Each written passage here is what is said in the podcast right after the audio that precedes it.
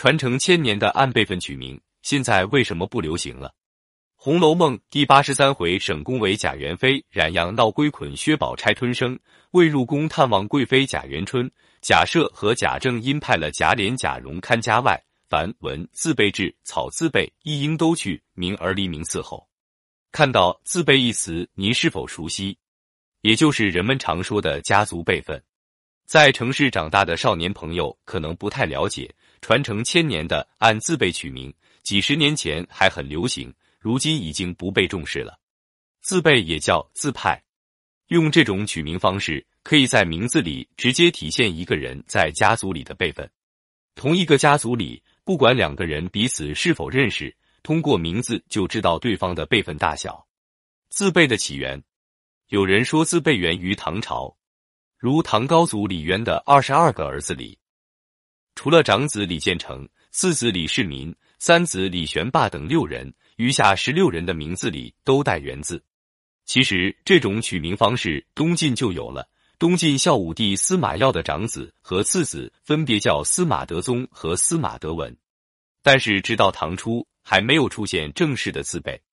有人考证韩愈编写了韩氏字辈，《旧唐书》只提到韩愈的一个儿子叫韩昶，《明伦汇编世祖典》记载。韩昶还有个弟弟叫韩滂，而韩昶的五个儿子分别叫韩伟、韩婉、韩衮、韩起和韩胆，名字都是“思”字旁。不过这种取名方式只是字辈的雏形，可见当时还没有正式的字辈。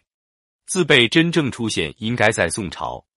南宋有一部记录宋朝典章制度的《窥谈录》，其中一章宗室联名提到，是宋太祖赵匡胤首创了字辈。由于古人多用单字名，当时皇室宗族里的重名现象严重，只有数人而共一名者，又或与别房尊长名讳相犯。也就是说，不但平辈里有好几个人重名的情况，有些晚辈的名字还犯了叔拜长辈的名讳，比较混乱。于是联名之制始定，联名就是字辈谱、族谱。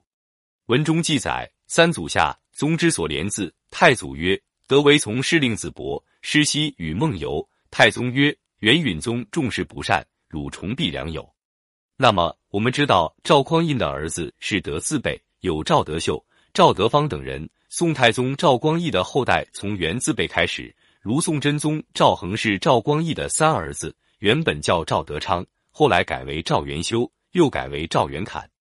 这种取名法解决了家族内取名混乱的问题。根据族人的名字。还能直观的确定他是本支第几代后人。此外，《宋会要机稿》及《续资治通鉴长编史补》也有赵匡胤拟定字辈的记载。蓬勃发展，字辈无疑很重要，被人们赋予好的寓意，比如修身齐家、治国安邦、吉祥如意、兴旺发达等等，通常代表着后代对先祖的尊敬、赞颂，或者祖宗前辈对后代的殷切希望与祝福。字辈谱的形式主要有两类，一类可以看作诗体，另一类则是对联的形式。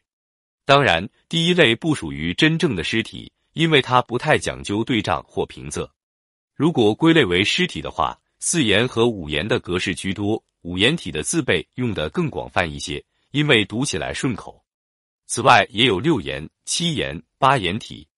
各家族的字辈谱编定之后。往往一个人在出生之前就按照字辈取好了名字，也就是谱名。